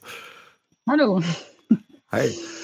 Magst du uns kurz sagen, äh, organisieren, kämpfen, gewinnen? Das klingt martialisch. Äh, wer seid ihr? Was macht ihr? Genau, organisieren, kämpfen, gewinnen ist kein kleines Vorhaben, aber wir sind eine kleine Gruppe, also von so einem Dutzend Leuten in ähm, Deutschland, die alle irgendwie gewerkschaftlich aktiv sind. Ähm, also manche, die journalistisch dazu arbeiten, manche, die selber im Betrieb sind, Betriebsräte sind ähm, oder als Vertrauensleute aktiv waren, andere, die wissenschaftlich dazu arbeiten. Also auf ganz verschiedenen Ebenen. Und was uns eint, ist, dass wir einfach sagen, wir brauchen ein bisschen mehr Bewegung in der Arbeiterinnenbewegung und wollen unseren kleinen Teil dazu beitragen, um das zu ermöglichen. Cool. Und wie macht ihr das? Ähm, also was wir machen, also uns gibt es ungefähr so seit fünf Jahren und es ist eigentlich geht es ganz viel um darum, überhaupt Räume zu öffnen, wo mhm. sich Kolleginnen treffen können, unabhängig an welcher Branche sie arbeiten oder in welcher Gewerkschaft sie aktiv sind, ob sie irgendwie schon ganz viel Streikerfahrung haben oder ob sie noch ganz am Anfang stehen und sich überlegen, wie komme ich eigentlich dazu, dass ich überhaupt eine Betriebsgruppe aufbaue. Und dafür machen wir eben öfters Workshops, also ganz viel zu Organizing. Ähm, Gibt es eine große Debatte in der Gewerkschaftsbewegung, wie kommt man so von 0 auf 100, um Kämpfe zu organisieren, Kolleginnen zusammenzubringen. Ähm, aber auch Betriebsratsseminare oder Kampagnenworkshops. Ähm, außerdem haben wir viel zu Broschüren, um Erfahrungen zu sammeln und die einfach auch festzuhalten. Und wo wir im Moment ganz konkret dran sind, ist die Vorbereitung von der Konferenz am 1. 2. Oktober in Berlin. Konferenz. Ja, das ist schon bald. Ähm, wir machen so alle zwei Jahre ungefähr eine Konferenz und da geht es eben auch darum, dass man in verschiedenen Workshops auf Podien so die Sachen diskutieren kann, wo man sonst vielleicht nicht immer Räume dazu hat und vor allem Vernetzungsangebot ähm, für Kolleginnen zu mhm. haben. Magst du mir vielleicht ein paar Beispiele geben, ähm, vielleicht zu dir einer anderen ähm, bekannteren Arbeitskampf oder vielleicht einfach Beispiele geben, wo ihr schon dabei wart, wo, wo, wo die Vernetzung gefruchtet hat oder sowas? Ja klar, also das zeigt sich auch auf der Konferenz. Ähm, also es sind über ein Dutzend Workshops und wir sind gerade noch so an der Programmerstellung. Das kann man sich auch echt mhm. immer so ein bisschen wie so eine Perlensuche ähm, vorstellen, weil man sich ja wirklich ähm, auf die Suche macht, wo sind spannende Kämpfe geführt worden. Und es gibt zum Beispiel einen Workshop, wo Leute von Amazon dabei sind, ähm, wo es in den letzten Jahren auch ein paar Erfolge gab, die aber auch einfach ein, ähm, einen der größten Gegner haben und wo noch ein langer Weg vor ihnen liegt. Ähm, wo es auch darum geht, die gemeinsam mit Leuten von der Post zu vernetzen. Also da gab es auch schon Veranstaltungen der Vergangenheit dazu. Ähm, dann aber auch ähm, in der Pflegebewegung, die haben ja in den letzten Jahren auch, also gab ja jetzt einen langen Streik auch in NRW, ähm, letztes Jahr in Berlin und das auch mal zusammenzubringen, so was ist eigentlich nach dem unbefristeten Streit in Berlin, ähm, wie es da nach einem Jahr aus, wie ist jetzt auch der Stand der Krankenhausbewegung allgemein äh, mit Kolleginnen aus NRW. Ähm, und dann, also eben, es geht durch die verschiedensten Sektoren von ähm, Fragen Transformation, Klimakatastrophe, wie zeigt sich das in Automobilunternehmen, ähm, auch was ist da, ähm, was betrifft den Kampf gegen Rechts, äh, wenn plötzlich rechte Betriebsratslisten mhm. versuchen, sich zu etablieren, aber auch so im ganz prekären Sektor, wie zum Beispiel bei den Gorillas und den Riders in ähm, Berlin, ähm, wie nutzen die auch die Phase von Betriebsratgründungen, um sich besser zu organisieren. Also von daher ganz breite Palette ähm, und auch viel, also so wirklich von diesen ganz konkreten Alltagserfahrungen. Also das war auch oft das, was wir als Rückmeldung so bekommen, so überhaupt mal, man hört immer ganz viel über die großen Kämpfe, aber so diese betrieblichen ersten Schritte im Betrieb, ähm, das ist für viele total spannend und gleichzeitig natürlich auch geht es auch darum, ein Wochenende voller Motivation haben, zu haben. Also wir stehen vor einem heißen Herbst, zumindest reden viele darüber. es ist die Frage, wie es gelingt, den auch zu gestalten. Ähm, und da eben jetzt die Leute zusammenzuholen, deswegen ist es, glaube ich, auch genau der richtige ähm, Zeitpunkt, ähm, sich ein Wochenende lang Ermutigung abzuholen. Bei diesem Organizing habt ihr da bestimmte, bestimmte Modelle, nach denen ihr äh, vorgeht, oder ist das äh, ist extrem situativ bei euch? Oder, wie, oder bringt ihr einfach die Leute zueinander und die reden dann offen miteinander? Oder habt ihr auch bestimmte Ideen, wo ihr sagt, okay, nee, wenn ihr damit anfangen wollt, fangt mal damit an oder sowas? Also auch eine, eine Ausbildung zur Selbstorganisation. Ja, also es geht natürlich darum, Selbstorganisation zu stärken. Ähm, und natürlich kann man nicht immer sagen, so, das ist das Lehrbuch und danach geht es eins zu eins, sondern man muss gucken, wie ist die konkrete Situation im Betrieb. Und trotzdem gibt es ein paar Erfahrungen, die man einfach, die verallgemeinert sind. Also ähm, Wonach wir uns zu richten, ist viel ähm, auch im US-amerikanischen Organizing. Da finde ich, ist das mit am meisten so als Konzept auch. Also es gibt ja eine breite Debatte um Organizing. Ähm, mhm. Also wo man auf der einen Seite den Ansatz hat, wo es vor allem darum geht, Mitglieder zu gewinnen. Das ist nicht unser Ansatz, weil das allein reicht einfach nicht. Mhm. Ähm, oder bei dem anderen auch viel durch offene Verhandlungen ähm, möglichst breit einzubeziehen in Tarifkonflikten. Ähm, da sind wir noch näher dran, aber was bei uns schon ein großer äh, Fokus auch ist, ist die Demokratisierung der Gewerkschaften insgesamt. Also wie kann man wirklich äh, so nachhaltig Strukturen stärken? Und da gibt es mhm. ähm, verschiedene Methoden von eins zu eins Gesprächen über wie kann man so Eskalativkampagnen aufbauen, ähm, wie kann man sich den Betrieb analysieren, mit welchen Gruppen hat man es zu tun, damit man mhm. sich repräsentativ aufstellt. Genau, und du hast ähm, also es gibt auch Organizing-Workshops zu einzelnen Module mhm. auf der Konferenz. Sehr cool. Die Konferenz ist am 1. bis 3. Nee, wann hast du gesagt? 1. bis 2. Oktober in Berlin. 2. Den 3. hat man also noch frei. Ja, sehr gut.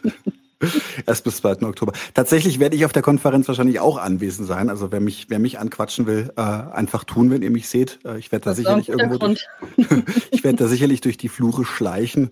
Freue mich auch auf Clemens, der ja auch schon bei uns zu Gast war. Ähm, cool. Jetzt natürlich noch die, die Gretchenfrage. Ähm, so eine Konferenz zu organisieren ist wahnsinnig viel Arbeit. Äh, überhaupt so ein, so ein, so ein, so ein ich weiß nicht, als was ihr euch versteht, als Kollektiv oder was auch immer, ähm, etwas, was am Leben zu erhalten und auch äh, in die Umsetzung zu gehen, ist auch anstrengend.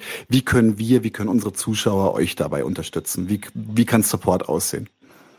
Genau, also es lebt eigentlich genau davon, ähm, dass Leute es mit unterstützen, weil nachdem uns ja auch diese Unabhängigkeit auch so wichtig ist, also wir sind nicht selber eine Gewerkschaft, sondern mhm. wollen eben da ja auch gewerkschaftsübergreifend und sind auch parteiunabhängig. Ähm, und von daher sind wir natürlich darauf angewiesen, dass Leute es vor allem einfach weitersagen. Und das mhm. Stichwort Perlensuche habe ich schon gemacht. Ähm, ganz oft begegnen uns auch einfach Leute, die eigentlich gar nicht mitkriegen, was für tolle Erfahrungen sie machen und wo es eigentlich wichtig wäre, die weiterzugeben. Also auch wenn Leute selber im Betrieb aktiv sind und irgendwie ähm, eine gute Betriebsgruppe haben oder irgendeine coole Erfahrung gemacht haben oder Betriebsvereinbarungen durchgesetzt haben, ähm, dann gerne melden. Ähm, es ist auch noch Platz für weitere Workshops oder andere ermutigen hinzufahren, Reisegruppen bilden.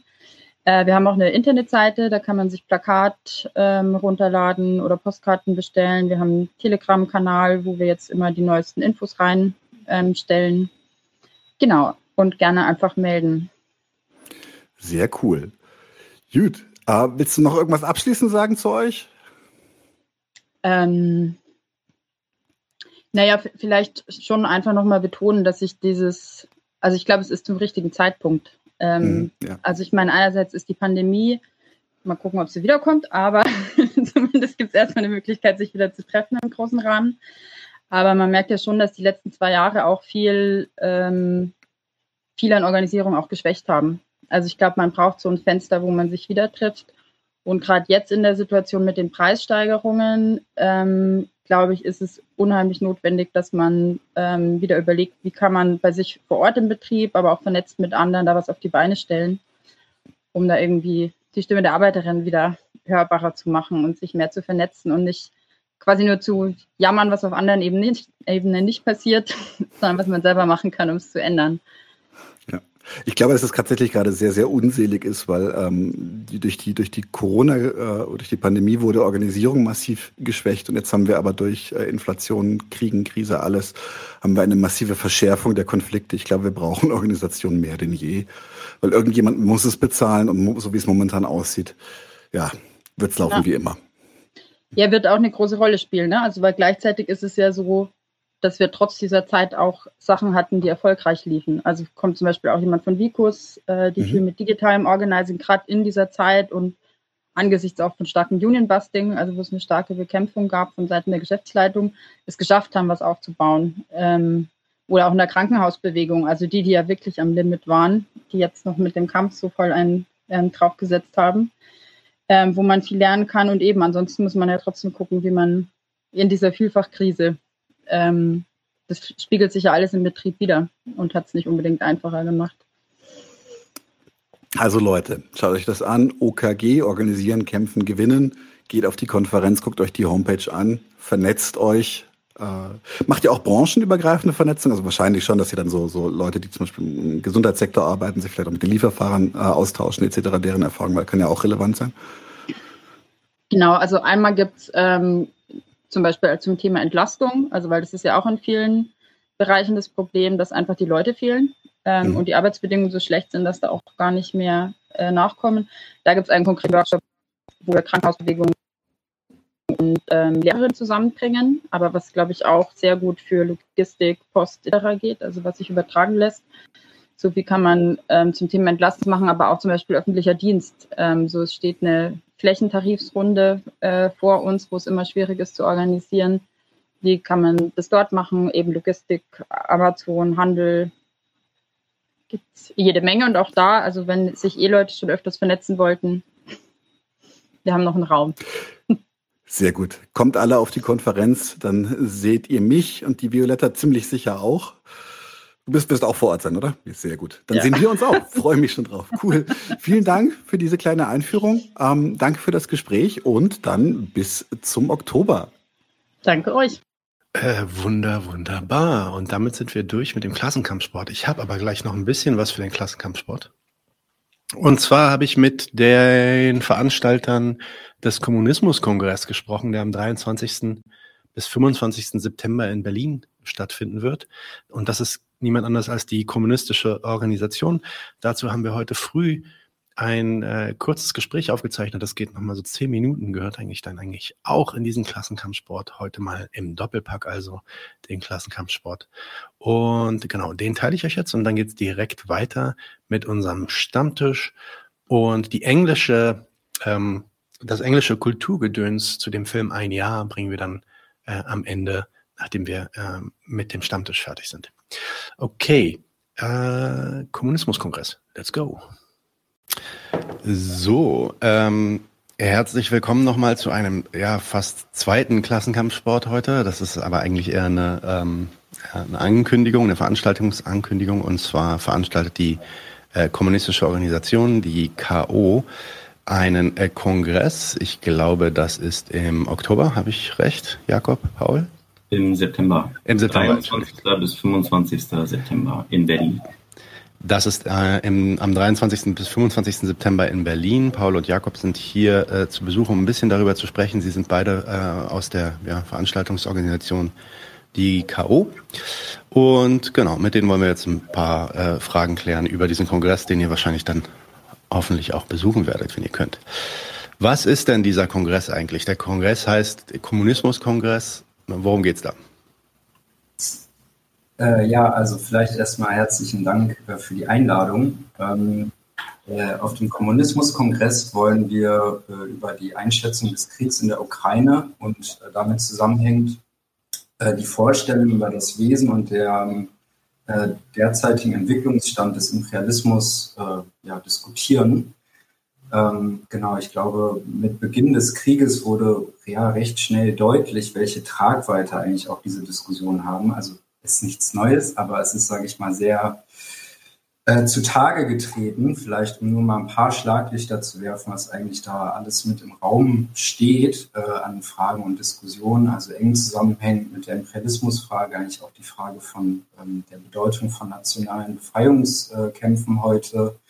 Äh, die Frage des Faschismus und welche Auswirkungen äh, der Faschismus auf die Kampfbedingungen der Arbeiterklasse hat. Ähm, ja, aber natürlich auch ganz grundlegend äh, die Frage von Strategie und Taktik. Ähm, genau, und ich glaube, dass all das keine, wie soll ich sagen, theoretische, theoretischen Fragen sind, sondern Fragen mit einer sehr hohen praktischen und politischen Bedeutung. Ähm, ja, manifestiert sich ja täglich äh, im politischen Kurs und auch der Großwetterlage des deutschen Imperialismus. Also Deutschland führt faktisch einen Krieg in der Ukraine, Deutschland rüstet massiv auf, baut eine Heimatfront auf, betreibt massiven Geschichtsrevisionismus und, und, und. Ähm, also es geht eigentlich um genau die Frage, äh, wie Kommunisten sich eigentlich zu diesem Krieg stellen sollen und äh, worauf sie eigentlich die Arbeiterklasse orientieren müssen. Ähm, genau, ich glaube, was uns klar ist, dass äh,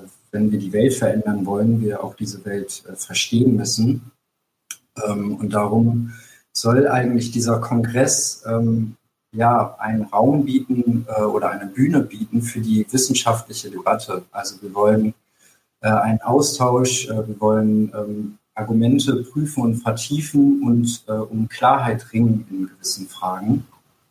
Ähm, genau, und darum wird der Kongress die wesentlichen Fragen dieser Diskussion aufgreifen. Äh, und unser Versuch ist es eigentlich, äh, verschiedene äh, ja, Erfahrungen und Positionen auf den Kongress zu holen und fruchtbar zu machen.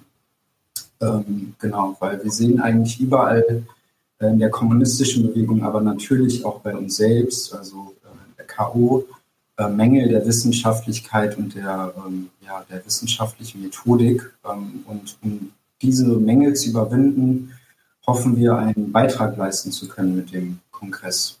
Ja, genau. Vielleicht noch eine kleine Ergänzung. Ähm, wir haben uns als K.O. auf die Fahne geschrieben, dass wir Klärung betreiben wollen. Das heißt, wichtige Fragen äh, der kommunistischen Bewegung, die umstritten sind, äh, zu klären.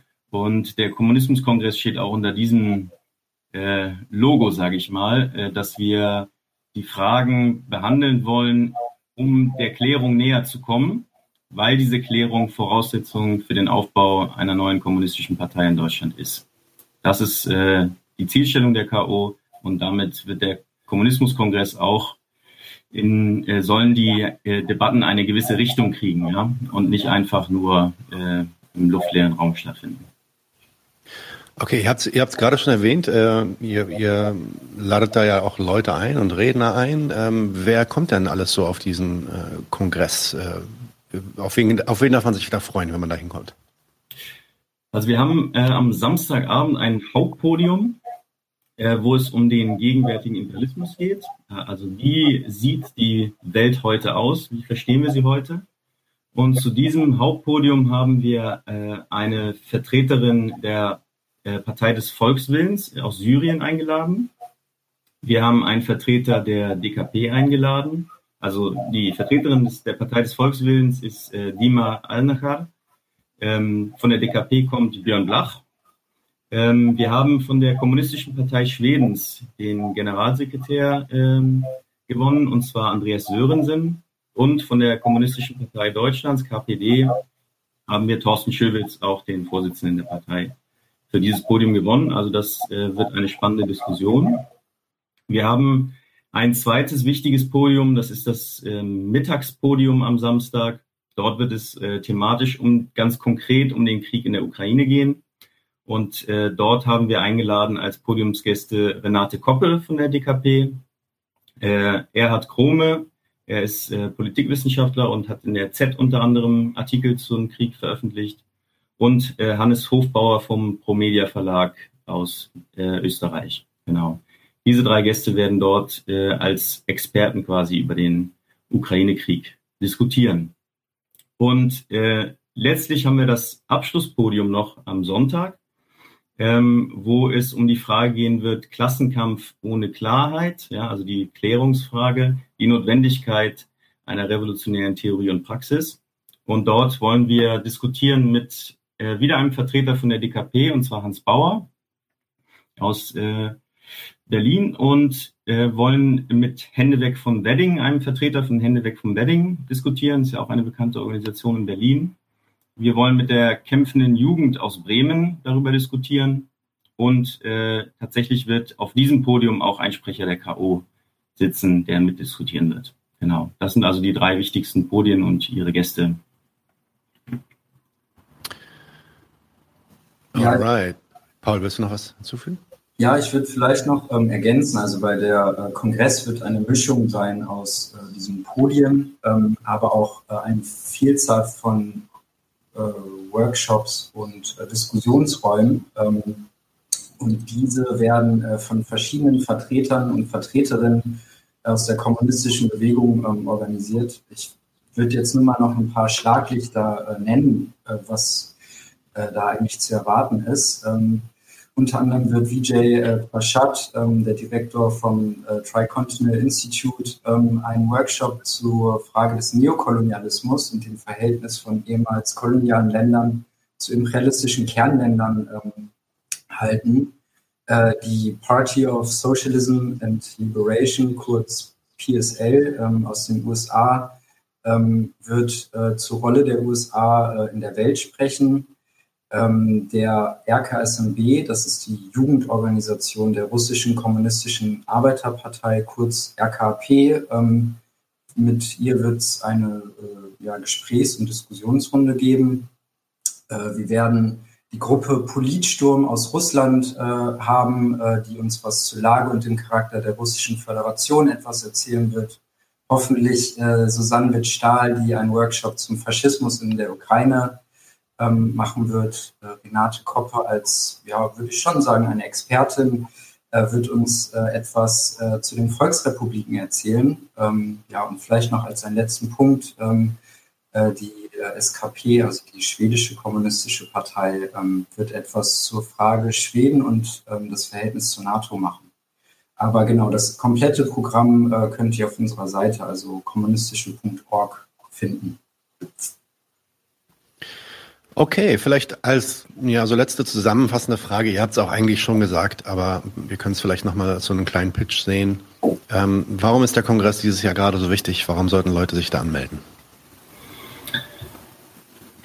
Ich denke mal, man kann sagen, die Imperialismusfrage ist schon eine sehr, sehr wichtige Frage und der Krieg äh, hat gezeigt, dass äh, sie heiß diskutiert wird, nicht nur in unseren Reihen, also wir haben das ja auch auf der Homepage ähm, öffentlich gemacht, wie, was für eine Diskussion wir führen, mit Diskussionsbeiträgen unter anderem. Ähm, und das heißt, diese Frage einfach jetzt zu umgehen und äh, nicht sich der stark zu widmen und versuchen, wirklich den Imperialismus von heute besser zu verstehen, wäre auf jeden Fall äh, ein Riesennachteil und würde tatsächlich in der Frage, wie kann man die kommunistische Bewegung in Deutschland wieder aufstellen, eigentlich, ähm, also ist unumgehbar. Ja? Man muss diese Debatte führen und man muss sie auch zu guten Ergebnissen bringen. Jetzt vielleicht noch äh, das ein bisschen ergänzen, ähm, also auch vor dem Gesichtspunkt, dass ähm, was wir gerade erleben, ist, dass Kommunisten eigentlich zu diametral entgegengesetzten Positionen zu diesem Krieg kommen und sich eigentlich aber auf dasselbe beziehen, nämlich den wissenschaftlichen Kommunismus. Und das ist ein sehr großes Problem. Das müssen wir überwinden, dass wir einheitlich auf diese Sachen gucken, um auch einheitlich kämpfen zu können. Und äh, ja, genau, ich glaube, zu diesem Problem wollen wir einen Beitrag leisten. zur Überwindung natürlich. ja, äh, fantastisch. Ich glaube, das ist extrem wichtig. Da stimme ich euch zu. Ähm, dieser Imperialismusbegriff beziehungsweise auch den, den Konflikt äh, klar zu kriegen, das ist ja auch ein Großteil der Motivation hinter unseren Ukraine-Folgen, die wir so auf die Beine stellen. Insofern, ähm, ja, Leute, schaut euch auf jeden Fall diesen Kongress an nächsten Monat, 23. bis 25. September. Könnt ihr vielleicht nochmal sagen, wo man dazu mehr Informationen zu bekommen kann? Sprecht das jetzt hier nochmal kurz aus. Wir packen es natürlich später auch in die Beschreibung. Ja, ihr findet äh, alles auf unserer Website äh, kommunistische.org. Also da findet ihr einerseits eine Vielzahl äh, an Veröffentlichungen zu dem Kongress. Also wir haben ganz viele Podcasts auch aufgenommen, ähm, aber auch ganz viele Artikel. Also wir haben eine Zeitung vor kurzem rausgebracht und es folgt bald noch eine zweite. Und äh, ja, auf der Website findet ihr natürlich das Programm zum Kongress äh, und dort könnt ihr euch auch ja, Tickets bestellen. Ja. Very nice. Dann, äh, wenn ihr nichts mehr habt, würde ich sagen, vielen Dank, Paul und Jakob, dass ihr hier wart. Und alle anderen meldet euch bei dem Kommunismuskongress in Berlin an. Ciao. Ja, vielen Dank.